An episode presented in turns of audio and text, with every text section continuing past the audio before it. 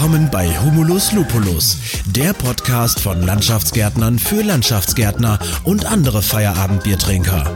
Viel Spaß beim Zuhören. Prost! Hallo, liebe Hörerinnen und Hörer, zu einer neuen Folge Humulus Lupulus, der Landschaftsgärtner-Podcast von Landschaftsgärtnern für Landschaftsgärtner. Heute aber kein Landschaftsgärtner hier, oder Sebastian? Nee, nicht wirklich. Hallo Sebastian Seger von der Walter Schumacher GmbH. Consultant oder wie sagt man's? Berater? Was, was soll man sagen? Was, was soll ich sagen, Sebastian? Ach, Sebastian darfst du gerne sagen. Ähm, ja, auf der Visitenkarte steht, glaube ich, New Work Consultant, aber Berater trifft's wohl am ehesten. Okay. Wir unterhalten uns heute mit einem Berater, Sebastian Seger. Äh, Unternehmen hatte ich gerade schon gesagt. Auf schumacher.work kann man auch mehr sehen. Ja, da geht es darum, dass Sebastian Unternehmen und Unternehmer berät, ähm, was, was denn New Work zum Beispiel ist oder wie man es umsetzen kann. Und da bin ich so gespannt davon, was du mir gleich alles erzählen kannst und wirst. Von daher würde ich sagen, sag ich jetzt gar nicht mehr so viel, weil es kann nur in die Buchse gehen, wenn ich als Landschaftsgärtner über sowas rede und ähm, dir nicht sonst das Feld überlasse. Sebastian, erzähl doch ein bisschen was von deinem Unternehmen oder von eurem Unternehmen und von dir auch gerne. Ja, sehr gerne. Ähm, ja, wie viel Zeit gibst du mir denn dafür? Da muss ich mal aufpassen, dass ich nicht zu viel von uns erzähle. So viel, wo du magst. Wir sind nur deinetwegen hier, die Hörer und ich auch. Ah, okay. Ja, ähm, fangen wir gerne bei Schumacher an. Das ist, ähm, glaube ich, der schönere Weg. Ähm, Schumacher gibt es schon ein bisschen länger. Wir sind jetzt im 95. Jahr, 1928 gegründet. Und ja, begonnen in Oldenburg als Handelsunternehmen im Bereich Bürobedarf, Bürotechnik, Büromöbel, also ein reinweg Handelsunternehmen, was bis ungefähr vor 20 Jahren rein im Handel unterwegs war. Und ja, vor 20 Jahren hat man angefangen, die ersten ArchitektInnen einzustellen, um dann Bürokonzepte zu zeichnen. Und vor ungefähr so fünf, sechs Jahren, ähm, plus minus, hat man angefangen, das Thema Consulting mit hineinzunehmen, Orga-Beratung. Und ja, diese Bereiche haben wir dann auch verheiratet, so dass der Bereich Handelsware, Supply, das Planning rings um die Architektur und die Orga-Beratung im Grunde eins ist. Und ja, wir helfen Organisationen, Unternehmen, Vereinen auf dem Weg zur neuen Arbeit. Und ja, das mache ich dort inzwischen mit sehr viel Herzblut seit ein bisschen über drei Jahren. Und ja, zu mir, wie wird man Berater? Ähm, vor etlichen Jahren habe ich meine Ausbildung gemacht, da bin ich auch ganz stolz drauf. Ich habe nämlich gelernt, mit meinen Händen zu arbeiten und eine Ausbildung gemacht als Mechatroniker und habe dann aber mir so ich sag mal, während der Ausbildung gemerkt, ich würde gerne mehr machen und äh, habe dann auf Schule weitergemacht und habe dann Maschinenbau studiert in Richtung Konstruktion, Entwicklung und habe dann das Studium schon genutzt, als Konstrukteur zu arbeiten. Ich habe im Mittelstand hineingeschaut, ich habe in, in Konzern reingeschaut und bin dann ähm, beim Thema Lean Management hängen geblieben. Also gar nicht das, was ich eigentlich vorhatte zu studieren, ähm, die Konstruktion, sondern habe dann meine Masterthesis genutzt, um mal in das Thema reinzuluxen. Und ja, bin beim Thema Lean hängen geblieben. Und ja, jetzt ratter ich so meinen Lebenslauf durch, bin dann in den Mittelstand ähm, gelandet und war dort in einem produzierenden Unternehmen und habe da so gute sechs Jahre verschiedenste Positionen inne gehabt. Von einem Projektleiter über die Produktionsleitung, die Verantwortung im technischen Büro äh, bis hin zur Entwicklung. Das war super, super spannend und wir hatten immer zu externe Berater dabei und das hat mich gereizt zu sehen, äh, wie die arbeiten, wie die herangehen und ja, das hat mir so gut geschmeckt, dass ich dann irgendwann mal entschieden habe, in die externe Beratung zu gehen. Und da bin ich jetzt ähm, über ähm, im Grunde eine weitere Position im Bereich Prozessoptimierung bin ich dann irgendwann in das Thema New Work reingerutscht, ohne dass ich eigentlich wusste, was New Work ist. Ähm, wir haben in der Richtung Unternehmen geholfen und da kann ich nachher bestimmt noch ein bisschen mehr zu erzählen, wie wir das machen. haben das im Grunde Jahre betrieben und irgendwann mal ähm, sind wir darüber gestolpert, dass das ja im Grunde unter die Kategorie New Work fällt, was wir da machen. Und das darf ich den ganzen lieben lang machen, äh, Tag machen. Ich darf Unternehmen dabei begleiten, ähm, herauszufinden, was für sie eigentlich die beste Arbeit ist. Und das primär orientiert an der Philosophie der neuen Arbeit. Okay, jetzt habe ich schon ungefähr eine Milliarde Fragen an dich. also erstmal grundsätzlich ähm, nochmal zu deinem Hintergrund, privater mhm. Hintergrund. Magst du ein bisschen was sagen? Hast du Kinder? Wo Gerne. wohnst du? Wo lebst du? Wo ist dein Lebensmittelpunkt? Lebensmittelpunkt ist in Oldenburg. Ähm, Oldenburg in Oldenburg, da gibt es ja zwei von. Und ähm, hier lebe ich, hier wohne ich, habe einen sehr entspannten, kurzen Weg von zwei Kilometern zur Arbeit. Und ja, lebe hier mit Partnerin und Kind und fühlen uns hier sehr wohl. Und gebürtig komme ich aus Wilhelmshaven, da bin ich aber allerdings vor rund zehn Jahren dann nach Oldenburg gezogen, weil ich auf die Pendelei von der Dreiviertelstunde dann keine Lust mehr hatte. Hm, ja, okay, das ist auch, muss man auch mögen, das ist wohl so, ja. Mhm. Und du, wir beide haben uns über einen gemeinsamen Bekannten kennengelernt, mhm. und zwar ähm, einen gewissen äh, MQ aus ähm, auch, auch, aus der Ecke da oben. Genau. Nein, also Markus Quattermer, unser, unser weiterer Podcast-Host oder Podcast-Partner, wie auch immer. Ähm, ja, der, ähm, genau, der kennt dich auch, beziehungsweise mhm. deinen alten Arbeitgeber und ja, so sind wir auch zueinander gekommen, weil man tauscht sich aus, man unterhält sich und ähm, ja, du durftest auch schon für, für uns arbeiten. Da braucht man tatsächlich erstmal gar nicht so viel weiter drauf eingehen. Da gehen wir dann weiter drauf ein, wenn, wenn unsere Hörer sagen, ey, das ist aber interessant, bitte erzähl mhm. doch mal. Und oh nein, Jetzt wird es wahrscheinlich passieren. Aber ich habe mir gerade ein, zwei Sachen ähm, aufgeschrieben. Mhm. Lean Management zum Beispiel ist noch vor fast New Work gefallen. Mhm. Erzähl mal. Das hast du vorher gemacht. Ja, also Lean Management im Grunde so als Philosophie mag ich es gerne aufgreifen, ist im Grunde das, wo ich mich schon im Studium äh, mit auseinandergesetzt habe, wo ich, wie gesagt, meine ähm, Abschlussarbeit zu geschrieben habe. Und da ging es dann damals bei mir um die Optimierung von Prozessen in einer äh, Metallverarbeitung.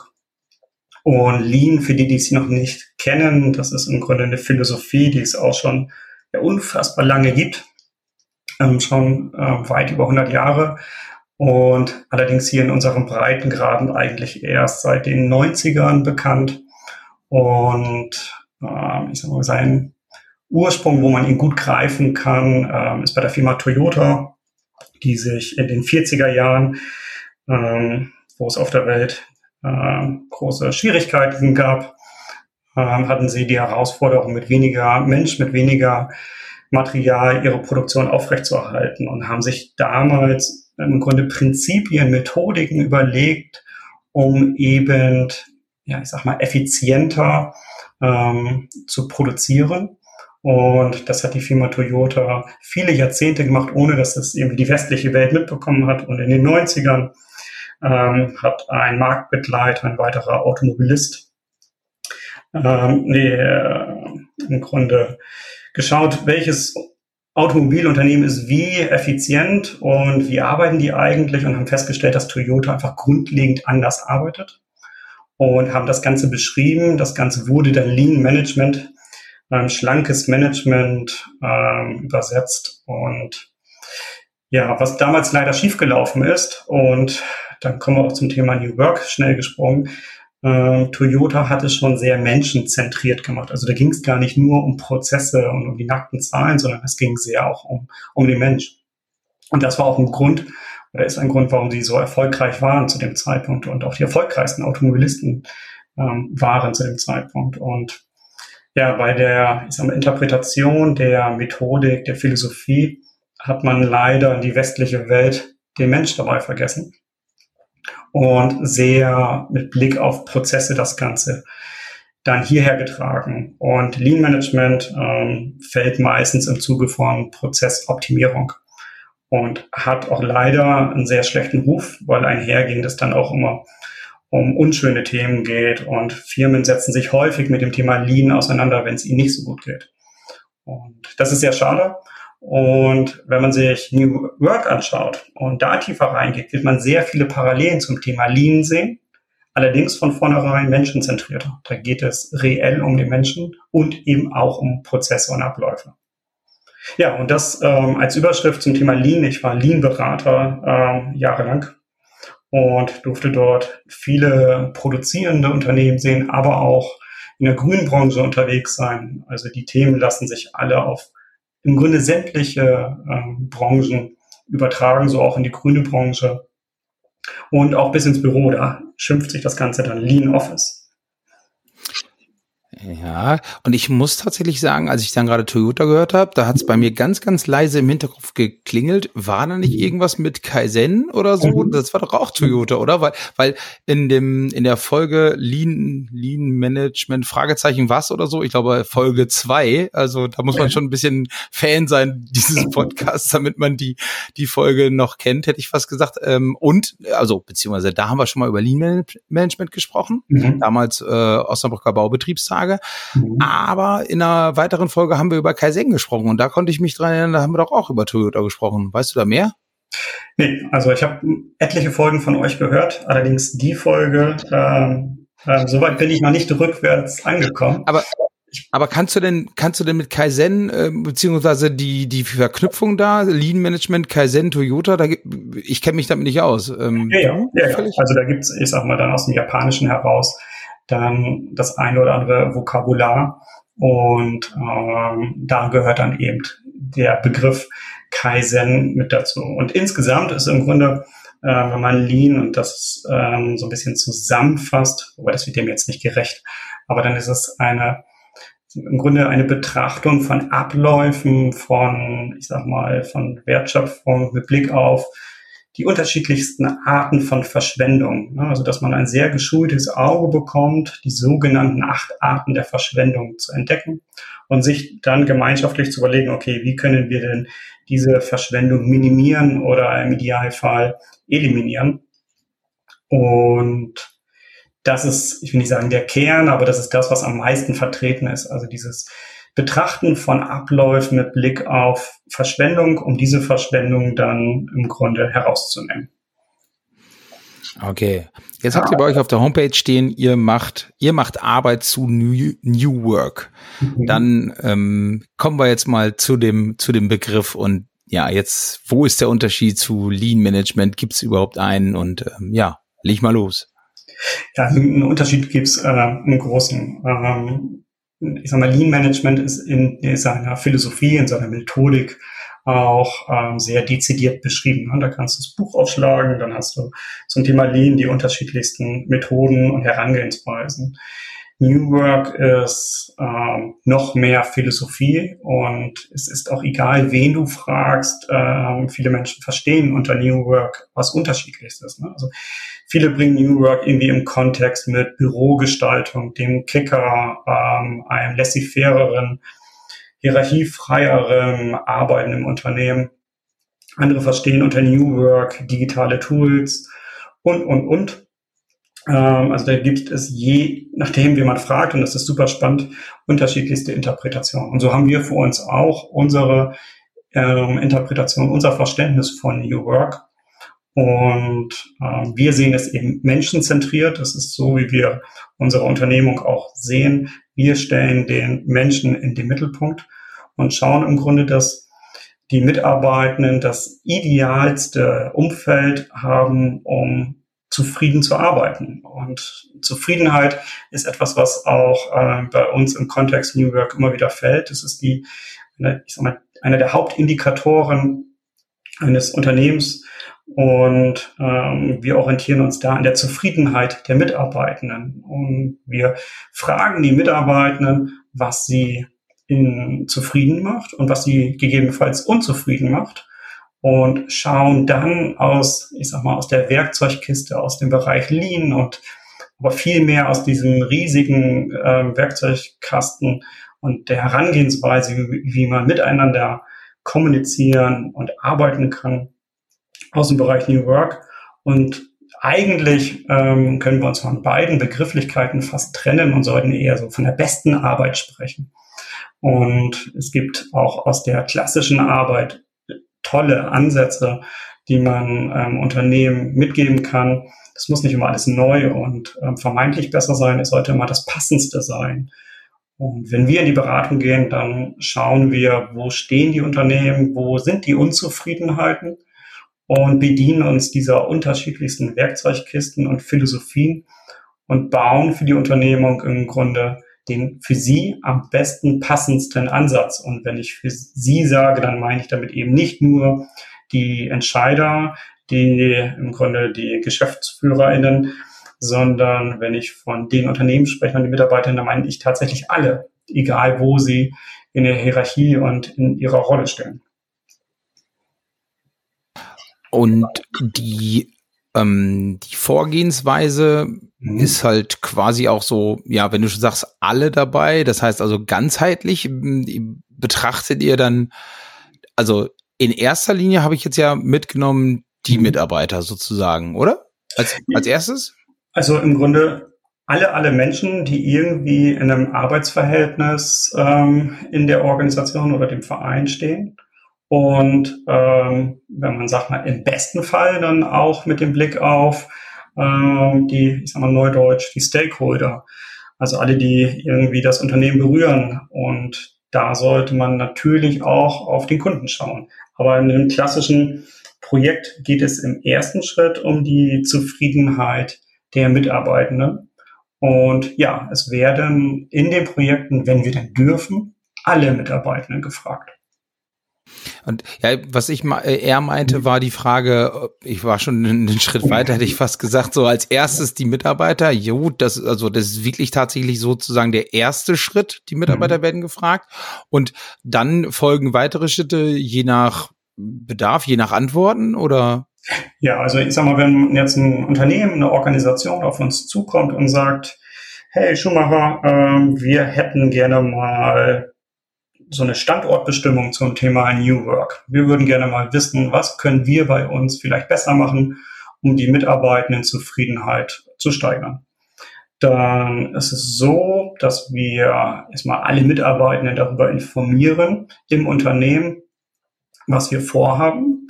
Genau genommen beginnen wir mit dem Warum. Warum hat das Unternehmen vor, sich damit auseinanderzusetzen und wie ist die Vorgehensweise und was genau passiert. Und ich sag mal, in dieser Kommunikation im ersten Schritt erhalten die Mitarbeiter einen Einblick, wie das Projekt abläuft und klassischerweise beginnen wir mit einer Mitarbeitendenumfrage. Das ist allerdings nicht jetzt, wie man sich vielleicht das ähm, vorstellt, dass es einfach nur ein Fragebogen ist, sondern es ist im Grunde über ein Tool, dass die Mitarbeiter ein Stück weit auf der Reise mitgenommen werden, dass die Mitarbeiter noch erläutert wird, zum Teil welche Fragen warum wie gestellt werden, dass sie die Hintergründe auch verstehen, immer wieder das Warum erläutern. Und alle Mitarbeitenden sind aufgerufen, dann diese Umfrage auszufüllen. Typischerweise geben wir dafür ungefähr eine Woche Zeit, so dass es bei jedem in den Kalender passt. Ab und an sind es auch zwei Wochen, wenn es vielleicht irgendwie zur Urlaubszeit ist, so dass wirklich jeder die Chance hat, daran teilzunehmen. Und das Ganze gucken wir uns dann an. Was sind da die Ergebnisse? In welche Richtung geht das? Es sind hauptsächlich geschlossene Fragen und äh, auch die Möglichkeit der offenen Fragen, wo einfach mal alle im Sinne des Kummerkastens oder Vorschlagswesen ähm, Ideen und ähm, Punkte reinwerfen können. Und nachdem wir das gesichtet haben, dürfen wir dann mit typischerweise so 10, 12 Mitarbeitenden aus der Unternehmung sprechen, die repräsentativ für die Organisation sind. Und diese Truppe ist dann so bunt wie möglich über den gesamten Prozesse ähm, gemischt. Und mit den Mitarbeitenden dürfen wir dann Gespräche führen. Die dauern äh, so zwischen ein, zwei Stunden. Und da gehen wir dann in die Tiefe rein. Und da bedienen wir uns dann bei den Prozessen, bei den Fragestellungen, so ein bisschen den klassischen Lean-Management-Fragen. Und wenn es dann insbesondere um Kommunikation, Selbstführung, Arbeitsorganisation, Fremdführung geht, da bedienen wir uns dann der Fragen aus dem Bereich New Work. Und nach diesen 10, 12 ähm, Gesprächen bauen wir eine Handlungsempfehlung, wo wir sagen, okay, wenn ich jetzt hier Mitarbeiter wäre oder Inhaber oder oder oder, dann würde ich diese Themen herangehen, um im Kern das Unternehmen erfolgreicher zu machen und das mit Blick auf die Zufriedenheit der Mitarbeitenden. Das wäre sehr ausführlich. Mm, ja, ne, alles gut. Die, ja. was mich interessiert ist zum Beispiel die Frage, wie viel Prozent der Mitarbeiter, ich meine, es gibt ja hier Gallup-Studien und so, ne, mhm. wo dann irgendwie so, so und so viel Prozent der Mitarbeiter sind, die, die, die, die, diejenigen, die wirklich, ja, äh, wie sagt man, keine Ahnung, das Unternehmen vorantreiben, äh, mhm. Dienst nach Vorschrift oder schon innerlich gekündigt und solche Sachen. Wie viel Prozent äh, machen bei euren äh, Umfragen, äh, der, nehmen die Mitarbeiter teil? Ist das, kann man da irgendwas sagen oder ist das so unterschiedlich, dass man da keine Aussage treffen kann? Ähm, also in der Regel ist die ähm, Teilnehmerquote bei den Erstumfragen fast bei, bei 100 Prozent. Ähm, also die Mitarbeitenden haben schon ein großes Interesse, sich mit einzubringen. Und das ist auch, glaube ich, das, was uns ein Stück weit besonders macht. Wir ähm, leben eine sehr offene Kommunikation. Wir holen die Mitarbeitenden sehr ab und zeigen ihnen auf, dass sie die Chance haben, wenn sie sich jetzt zu Wort melden, ähm, anonym oder nicht anonym, das können sie dann auch mal für sich entscheiden, dass sie äh, einen Einfluss haben. Und das ist eine der Hauptaufgaben im Kickoff in der ersten Veranstaltung aufzuzeigen für, ihr dürft bitte alles, alles, alles sagen und nehmen an der Stelle die Mitarbeitenden auch in die Verantwortung dahingehend, dass wir sagen, okay, wenn ihr euch jetzt nicht einbringt, dann vertut ihr euch im Grunde der Chance, dass sich dann noch irgendwas verändert. Und aufgrund dessen, dass wir da sehr das Bewusstsein schärfen bei den Mitarbeitenden, haben wir in der Regel eine sehr hohe ähm, Rücklaufquote und ich sag mal 80 bis 95 Prozent ist da die Regel und ab und an so ist, ich habe jetzt gerade aktuell, haben wir eine laufen, gerade eben noch mal reingeschaut und da sind wir auch wieder bei ansatzweise fast 100 Prozent. Okay, das hört sich hier schon mal gut an. Da eigentlich ist damit auch so ein bisschen meine nächste Frage schon fast beantwortet, weil die war so ein bisschen provokant oder hätte ich die provokant gestellt, warum ihr kann doch eigentlich auch jeder. Ich gehe Microsoft äh, Forms hin, mhm. mache eine mach eine Umfrage, fertig. Ich glaube, da mhm. ist sogar eine, eine, Vorlage schon bei Microsoft vorhanden, irgendwie Mitarbeiterzufriedenheit oder so, habe ich irgendwie die Tage mhm. tatsächlich sogar gesehen. Und dann mache ich die, dann ja, dürfen die Mitarbeiter die beantworten und dann kann ich die auch auswerten und danach handeln. Ja, ähm, genau so kannst du das tun. Und das, was wir machen, muss man ja auch sagen, das ist ja jetzt auch keine Raketentechnik. Ne? Also das, was wir machen, ist, dass wir systematisch mit ähm, im Grunde mit Organisationen schauen, was bei ihnen gut läuft, was nicht gut läuft und überlegen uns, was man besser machen könnte. Das, was wir mitbringen, und das ist irgendwie so immer so ein unfairer Vorteil, dass wir gegenüber, wenn man sich selber betrachtet, im Grunde wertfrei dem Ganzen begegnen. Wir haben in die Organisation keine Beziehung. Wir haben den Vorteil, dass man uns sehr, sehr viel erzählt, weil uns gegenüber, so wie wir es machen, es eben wenig bis keine Ängste gibt. Und wir den Mitarbeitern im Grunde die Stütze sind, dass Themen bewegt werden, ja, wo man vielleicht schon seit ein paar Jahren gegen eine geschlossene Tür läuft. Und das ist der Vorteil bei uns, dass wir es neutral betrachten, dass wir aber auch eben nicht betriebsblind sind. Das heißt, wir sehen mitunter ähm, Themen, die man ähm, im eigenen Unternehmen nicht mehr sieht oder nicht mehr sehen mag mitunter. Weil man mitunter vielleicht oft von genervt ist von gewissen Themen oder weiß, das war schon immer so und das werden wir eh nicht ändern. Ähm, diese ganzen Vorbehalte haben wir nicht. Und mit Blick auf die Handlungsempfehlung, die wir dann aussprechen, haben wir auch einen Vorteil gegenüber, wenn man nur, in Anführungsstrichen, nur im Eigenunternehmen ist. Wir sehen tüchtig viel. dass ähm, aufgrund der Vielzahl der Projekte, die wir haben und über die Jahre hinweg sammelt man einfach einen sehr, sehr großen Erfahrungsschatz. Man sieht, was hat gut funktioniert, was hat nicht so gut funktioniert. Ähm, unfassbar viele Learnings. eben aus den unterschiedlichen Projekten heraus. Und das bringen wir in jedes Projekt mit hinein. Ähm, also ja, man kann solche Umfragen natürlich selber machen. Und na klar kann man sich eigene Handlungsempfehlungen schreiben. Aber es ist sehr wertvoll, wenn nochmal jemand von außen drauf schaut, weil er ohne Vorbehalte draufschaut, ohne Ängste draufschaut und weil jemand von extern, wenn er viel gesehen hat, auch viele wertvolle Impulse mit reinbringt. Und das ist der große Mehrwert, dass wir äh, diese Neutralität und diese Impulse dabei haben.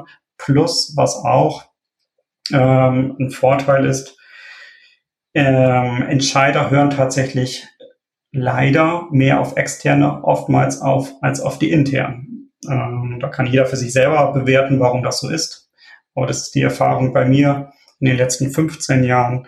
Man glaubt den externen eher und das ist auch ein Stück weit auch ein Grund, ähm, warum wir, wenn wir als Externe dabei sind, schneller diese Themen auch in die Umsetzung bekommen. Und ja, also Frage, ich hoffe beantwortet. Klar kann man das selber, aber es hat doch den ein oder anderen Vorteil, wenn jemand von extern zumindest mal drauf schaut. Da habe ich äh, die Frage bezüglich wenn okay. du sagst, deine Erfahrung ist, dass man von externen, ähm, ja, dass man dem eher glaubt oder so, sage ich jetzt mal. Mhm. Die ist das liegt das vielleicht auch ein bisschen daran, dass die die Scheuklappen so ein bisschen weggenommen werden, wenn es von extern kommt oder wie wie erklärst du dir das noch mehr? Ähm, ich glaube, da gibt's nicht die eine Antwort. Das ist auch ähm, schon abhängig davon, wo das Unternehmen steht, welche Reife es hat und welche Erfahrung es gesammelt hat. Und ich sag mal, jeder Mensch hat irgendwie in einem Unternehmen eine Beziehung zu dem einen oder anderen. Und wenn wir in ein Unternehmen reinkommen, ich sag mal, haben wir ja auch den Mut, in gewisse Themen hineinzupixen, was andere vielleicht nicht machen würden. Ähm, aber im selben Atemzug auch eine Antwort dafür haben. Und ich glaube, dass dieses Zwischenmenschliche, was man im Unternehmen hat, wenn man im eigenen Team ist, dass das ein oder andere vielleicht nicht so offen kommuniziert wird, dass das ein oder andere Thema nicht so angesprochen wird, wie es ein externer macht. Und ja, also ich kann nicht die pauschale Antwort dazu geben. Ähm, ich kann aber aus eigener Erfahrung sagen, ähm, da kann ich mich gar nicht ausschließen. Wir haben, bevor ich in der Beratung war, auch viel mit Externen gearbeitet. Und ich selber habe die Erfahrung gesammelt, dass dieser neutrale, externe Blick, ähm, der weitestgehend wertfrei ist, dass man dem schon teilweise eher glaubt oder schneller glaubt, als die von dem Kollegen. Das ist schade, aber auch meine persönliche äh, Erfahrung, dass ich das bei den Kollegen gespürt habe. Und jetzt höre ich schon die Kritiker, die sagen, ja, jetzt habe ich natürlich den Unternehmensberater mir hier reingeholt, mhm. der wird, der befragt äh, die Leute, wertet das dann natürlich so aus, dass nachher der Berater auch noch weiter schön dann die Prozesse mitverantworten kann und ja, mhm. dann für die nächsten 14,5 Jahre im Unternehmen drin ist. Ja, die gibt's bestimmt. Ähm, die, ich sag mal, das als Geschäftsmodell haben, die mit einer günstigen Analyse reingehen und darüber quasi bezahlte Akquise machen. Ähm, das machen wir anders ähm, ich sag mal, egal, wen man sich ins Unternehmen reinholt, ob das jetzt ein Berater ist oder ein befreundeter Unternehmer ähm, oder neue Mitarbeitenden, die mit einem ganz frischen Blick reinschauen. Also jeder findet irgendetwas im Unternehmen, was man besser machen könnte. Und unsere Aufgabe ist es ja zu schauen, was könnte man besser machen. Und im selben Atemzug nicht nur aufzeigen und den Finger in die Wunde legen, sondern sagen, so und so könnte man es machen. Und ich will unterstellen, es gibt keine Organisation, kein Unternehmen auf der Welt, die eben nicht noch Potenzial haben, wo man was besser machen könnte. Von daher ist es ja sogar die beauftragte Aufgabe eines Beraters zu schauen, wo könnte man etwas machen. Wenn man das natürlich von vornherein aus der Brille sieht, okay, der macht jetzt seine eigene Akquise, dann ist es so bewertet. Aber ein Berater in der Analyse hat ja genau gerade da diese Aufgabe zu schauen, wo kann man was machen. Und dann gibt es sicherlich welche, die das ausnutzen und dann gibt es die, ähm, die so gestrickt sind wie wir, die einfach ganz offen sagen, so, wenn das mein Laden wäre, würde ich jetzt mal diese Themen machen, auch kein großes Paket schnüren, sondern einfach mal so relevante Punkte aufzeigen, die dann auch im Tagesgeschehen auch abarbeitbar sind. Und jetzt kann ich nur für uns sprechen und dann insbesondere für mich, wie ich es mache und die Kollegen es machen. Ähm, wir zeigen die Defizite auf, die Potenziale, wo man es machen kann, schreiben das nieder in der Handlungsempfehlung und sagen, ja, okay, das sind jetzt zum Beispiel zehn Punkte und bei den fünf Punkten könnten wir dir helfen. Bei den drei Punkten kennen wir jemanden, der dir helfen könnte und bei den zwei Punkten können wir dir gerne helfen, jemanden zu finden, der das vielleicht könnte. Also wir zeigen auch Punkte auf, wo wir dann nicht den Vertrieb dran setzen und direkt akquirieren, sondern wir zeigen einfach die relevantesten Punkte auf. Und wenn daraus dann Folgegeschäft entsteht, dann ist das schön, aber ja gar nicht notwendig, weil vieles der Aufgaben können die Unternehmen natürlich auch selber stemmen. Das ist meistens dann bloß eine Frage, ob sie da den Kopf für frei haben, ähm, ob sie da konfliktfrei durchkommen und ob sie es dann in Gänze so gut können. Weil, ich sag mal, ihr seid ja Experten in der grünen Branche. Wir sind Experten, wenn es darum geht, ähm, Teams zu unterstützen. Und da sollte ja im Grunde jeder in seiner Kompetenz bleiben. Und dann ist es auch gar nicht verkehrt, ab und an dem Berater dann noch ein paar Hausaufgaben mitzugeben, wo er gegebenenfalls unterstützen könnte. Und schlussendlich obliegt es ja dann bei dem Auftraggeber, was er davon machen möchte oder auch nicht. Und unsere Erfahrung ist, wenn wir die Handlungsfelder aufzeigen, ein gutes Stück machen die Unternehmen selbst, ein gutes Stück bekommen wir dann noch ab, wo wir unterstützen dürfen. Und ein gewisser Anteil wird auch einfach nicht gemacht, weil man vielleicht heute noch nicht die Notwendigkeit sieht oder schlicht und ergreifend einfach nicht die Mittel und die Möglichkeiten hat. Und das bedeutet jetzt, du kannst ja, wenn die Grundlage die Mitarbeiterbefragung ist, sozusagen, kannst du ja noch gar nicht wissen, was die Handlungsempfehlung ist, die du nachher aussprechen wirst, beziehungsweise mh, hm, man kauft ja dann schon ein bisschen die Katze im Sack, oder? Ja, ähm, ich will mal nicht sagen, man kauft die Katze im Sack, sondern man kauft im Grunde die Transparenz über den eigenen Laden. Und schlussendlich führen wir all das zusammen, was im Laden irgendwie rumschwirrt. Ähm, wir haben den riesen Vorteil, dass man uns gegenüber sehr, sehr offen ist, dass man uns viel mitteilt. Und so unsere Aufgabe ist es im Grunde dann an den richtigen Stellen in der Tiefe zu fragen und im Grunde zu verdichten. Also woran liegt es denn wirklich? Weil oftmals wird ja von den Mitarbeitenden und von den Führungskräften und Geschäftsführern werden die Symptome beschrieben. Und es wird selten in die Tiefe hineingebohrt, weil es dann doch vielleicht wehtut. Und da hören wir halt dann nicht auf. Wir gehen auch aus der Komfortzone raus und ja, gehen dahingehend tiefer rein. Und ja, die Katze im Sack würde ich es nicht betiteln. Ähm, man kauft sich eine Analyse, man kauft sich Transparenz und Trans Entschuldigung, Transparenz tut mitunter auch mal weh.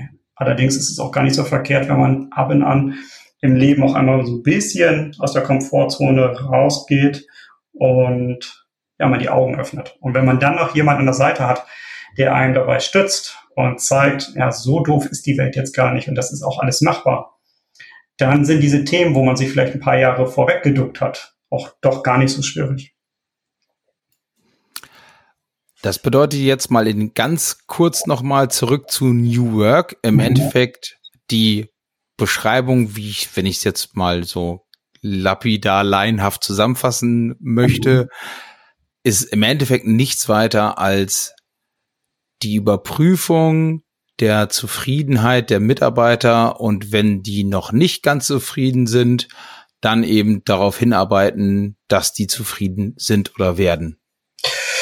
Mm, das ist die Herangehensweise, wie wir das Ganze machen. Und das unter der Philosophie ähm, vom New Work. Und ähm, das, was das ist dann ein Stück weit noch ausmacht, ist die Vielfalt von Möglichkeiten. Zu New Work gehört eben nicht allein die Betrachtung auf die Mitarbeitenden, sondern auch das Nutzen von Möglichkeiten, die es vorher nicht gab. ähm, nehmen wir da die ähm, hybride oder digitale Zusammenarbeit und die Möglichkeiten daraus. Zu New Work gehören auch verschiedenste Arbeitsmodelle, Arbeitsmodelle, die in der Vergangenheit vielleicht gar nicht möglich waren. Aber auch ähm, das Nutzen von digitalen Tools, die es vorher einfach noch gar nicht gab, gehören auch dort rein. Und nicht nur das reine Tooling, sondern die Möglichkeiten, die sich daraus ergeben.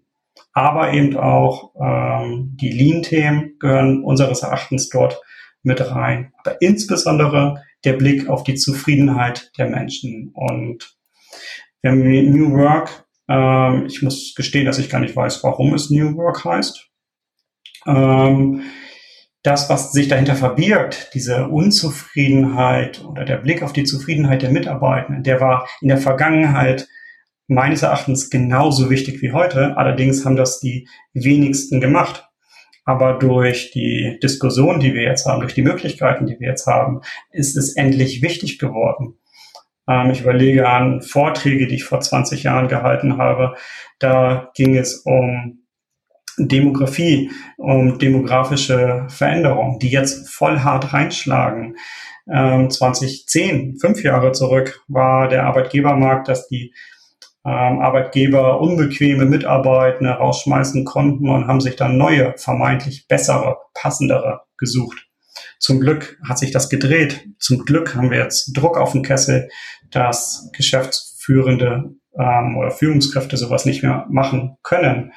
Und wenn wir schauen, was sich unter New Work verbirgt, dann ist es im Grunde auch die Befriedigung von Bedürfnissen, die uralt sind, die aber aufgrund des, ja mal, ähm, des Arbeitsmarktes, wie er bis vor ein paar Jahren war, ähm, einfach nicht relevant waren. Und das finde ich super spannend, der Druck, der jetzt kommt, äh, die neuen Möglichkeiten, die da sind, dass die, die Themen, die, wie gesagt, eigentlich alt sind, jetzt so auf dem Tableau bringen. Und das Ganze, wenn man sich da ein bisschen mit auseinandersetzt, wird eben oft unter der Überschrift New Work ähm, gespielt.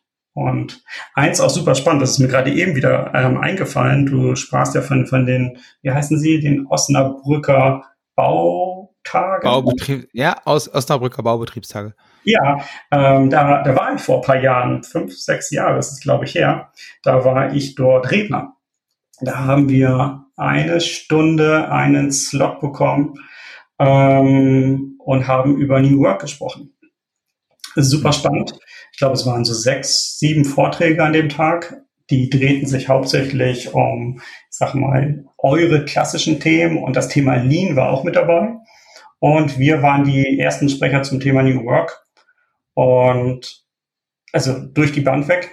Ähm, die Leute haben gar nicht verstanden, worüber wir gesprochen haben, wenn wir über Menschenzentrierung gesprochen haben. Vielleicht war es zu dem Zeitpunkt zu abstrakt oder wir haben es äh, nicht so gut vorgetragen. Ähm, aber selbst diese fünf, sechs Jahre nur zurück, da waren diese Themen einfach noch nicht relevant. Und umso mehr freuen wir uns jetzt, dass es eine Relevanz hat freuen uns natürlich, wenn es die Relevanz eigentlich aus einer intrinsischen Motivation der Unternehmen kommt. Aber man muss ganz ehrlich sein, die Haupttrigger ähm, kommen im Grunde, weil die Mitarbeitenden jetzt die Chance haben, ihre Unzufriedenheit an den Tag zu legen. Und das ist auch gut so.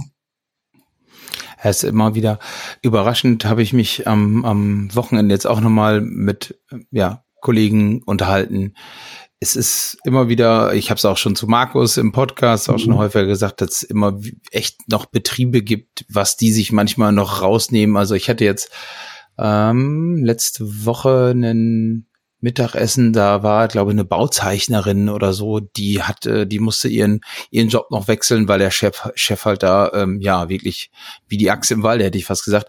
Klar gehören immer zwei dazu, ne, ist jetzt auch nur vom Hören sagen, aber man hört immer noch immer noch äh, solche Horrorgeschichten, dass es überhaupt noch gibt, ist schon eine Hausnummer. Aber da sind wir gerade beim Thema. Mhm. Jetzt der eine oder andere, der zuhört, denkt sich jetzt von wegen, ach komm, dann rufe ich den Sebastian mal an. Wer soll ich denn anrufen? Wer darf dich denn anrufen? Hast du Wunschkunden, hätte ich fast gesagt. Wunschkunden. Ähm, also anrufen darf mich gerne jeder. Ähm, und Wunschkunden. Also ich habe echt schon viele Branchen erlebt Und ähm, vom kleinsten Unternehmen bis zu bis zum Konzern, wobei das muss man nochmal relativieren, das sind dann Abteilungen innerhalb eines Konzerns. Mm, also die Größe ist nicht relevant, die Branche ist auch nicht relevant. Mich reizen immer komplexe Aufgaben, also wenn es so richtig schön eingefahren ist. Und ja, wenn die Leute Bock haben. Also bei Unternehmen hineinzukommen, die bei dem Thema schon sehr weit sind, ähm, die mich eigentlich gar nicht brauchen. Da macht so ein Review und so auch Spaß. Und bei Firmen, die noch so richtig in der alten Welt sind, aber die Bedürfnisse schon, ich sag mal so, im Jahr 2023 angekommen sind. Da habe ich richtig Freude drin, weil man dann mit, ich sag mal, mit relativ in kurzer Zeit wirklich sehr viel bewegen kann. Und das ist mir wichtig. Ne? Ich möchte mit meiner Arbeit ähm, etwas bewegen. Ich möchte Firmen helfen, dass sie einfach bessere Firmen sind und das nicht mit Blick auf irgendwelche Prozesse primär, sondern mit Blick auf die Zusammenarbeit und die Führung, weil das wirklich relevant ist. Und von daher darf sich bei mir jeder melden zu den unterschiedlichsten Themen, sehr gerne. Aber gerne die, wo noch richtig was zu tun ist, wo man noch richtig was bewegen kann. Da habe ich richtig Spaß. Wobei auf der anderen Seite, und die dürfen sich auch gerne melden, die schon richtig weit sind, weil dann habe ich wieder die Chance, was zu lernen. Ähm, und da habe ich auch mal Bock drauf. Also, fühlt euch alle eingeladen. Ähm, wir helfen allen. Jetzt muss ich tatsächlich, während du gesprochen hast, war ich so dreist und habe nochmal gegoogelt, weil das hat mir keine Ruhe gelassen. Mhm. Wenn du schon Speaker warst bei den Osnabrücker Baubetriebstagen, dann musste ich das jetzt auch mal nachgucken. Ja. Und ja, es war natürlich die Folge oder die ersten zwei Folgen dieses Podcasts handeln von den Osnabrücker ba Baubetriebstagen 2019. Ja. Und ich hatte dann mal Sebastian Seeger ähm, Osnabrücker Baubetriebstage mhm. äh, bei Ecosia eingegeben, die Suchmaschine, äh, die jeder benutzen sollte anstatt Google. Mhm. Und was kommt dabei raus? Ja, Sebastian Seeger von der Unternehmensberatung, ihr alter Arbeitgeber, mhm. ne, ne, ne, spricht darüber über New Work und die äh, der Dega Galabau Artikel endet mit dem Satz. Dabei stellte sich auch heraus, ein Großteil der Besucher konnte mit dem Begriff New Work nichts anfangen. ja. tats tatsächlich, tatsächlich haben wir, ich kann mich auch erinnern, dass wir in dem in dem ähm, im Podcast, wo ich mich mit Fabi unterhalte, dass ja. wir tatsächlich ganz schön wenig über New Work gesprochen haben. Und ich glaube, das ging auch an uns ganz schön vorbei. Also entweder habt ihr wirklich nicht allzu gut vorgetragen oder die Zeit und die Landschaftsgärtner waren noch nicht reif dafür. Ja, ist ja super spannend, dass ähm, wir dann in Folge zwei von euch quasi schon präsent waren. Ja. Das ist cool. Dann ich, man nachher mal rein. Äh, ja, und ich musste, glaube ich, auch noch mal hören. Ich glaube, ich hätte den Artikel danach auch gelesen und ähm, um das noch ein bisschen zu erklären. Wir hatten am Anfang des Vortrages und zwischendurch Umfragen mit eingebaut. Damals mochte ich auch schon Umfragen, wo wir im Grunde das Live-Publikum nach ähm, gefragt haben, wer von euch kennt denn die Begrifflichkeit, wer kennt dies, wer kennt das? Und hatten da dann direkt Zahlen, Daten, Fakten mit Blick auf das Publikum. Und nee, das war wirklich spannend. Und auch die Nachbesprechungen und so, das war wirklich spannend. Und da, jetzt mal mich unbeliebt, 2019 oder wann das dann war, war so unser Fazit, okay, das ist jetzt noch nicht unsere Hauptbranche. Ähm, das braucht einfach noch so eine Zeit. Und seitdem hatte ich einige Projekte in der grünen Branche und ja, wird das relativieren. Vier Jahre später kann man sagen, nee, das Thema ist richtig gut angekommen in der Branche. Und natürlich ist es bei euch, ne, ich spreche jetzt mal von euch, bei euch genauso relevant wie überall woanders auch. Und dann ist die Branche auch total irrelevant. Es geht um Menschen und ihnen im Grunde Rahmenbedingungen zu schaffen, dass sie noch zufriedener sind. Und dann geht's dem Laden auch gut. Das sind doch gute Schlussworte und vor allen Dingen hast du ja quasi für eine selbsterfüllende Prophezeiung gesorgt, indem du ja dann gesprochen hast bei den Baubetriebstagen. Und dann äh, ja dann doch die es das Thema relevant wurde. Mhm. Dann habe ich noch eine Sache, ähm, der auch, äh, wer auch ein bisschen motivierter sein sollte, ist manchmal die Post oder wer auch immer dafür gerade schultert, dass das Mikrofon von dir nicht pünktlich angekommen ist. Wir mhm. hatten es, glaube ich, am Mittwoch oder so, glaube ich. Oder wann habe ich dir geschrieben? Habe ich losgeschickt? Weiß ich nicht mehr. Ja, letzte Aber Woche. Weit, genau.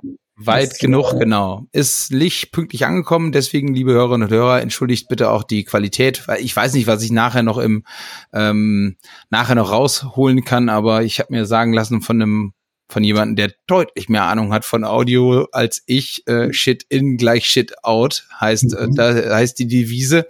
Ähm, bedeutet, ähm, ja, wenn schon die Aufnahmequalität nicht besonders gut ist, dann äh, kommt da auch nachher nichts Gutes raus. Ähm, wobei ich tatsächlich sagen muss, ich konnte dich jetzt gut verstehen. Mal schauen, was wir noch mal noch richten können. Aber es geht ja eh viel mehr um den Inhalt, oder nicht, Sebastian? Ja, das sehe ich doch genauso. Vielen lieben Dank, dass du mitgemacht hast. Vielen lieben Dank auch unsere, an unsere Hörer und Hörer, dass sie bis hierhin dran geblieben sind. Ist mal wieder eine längere Folge. Entschuldigung, Fabi. Fabi hört auch und sagt immer, immer noch zu lang. Der hat sich mhm. damals, als er beim Podcast, Teil des Podcasts noch war, schon immer ja. beschwert, dass die Folgen zu lang waren. Aber, naja, so ist das eben.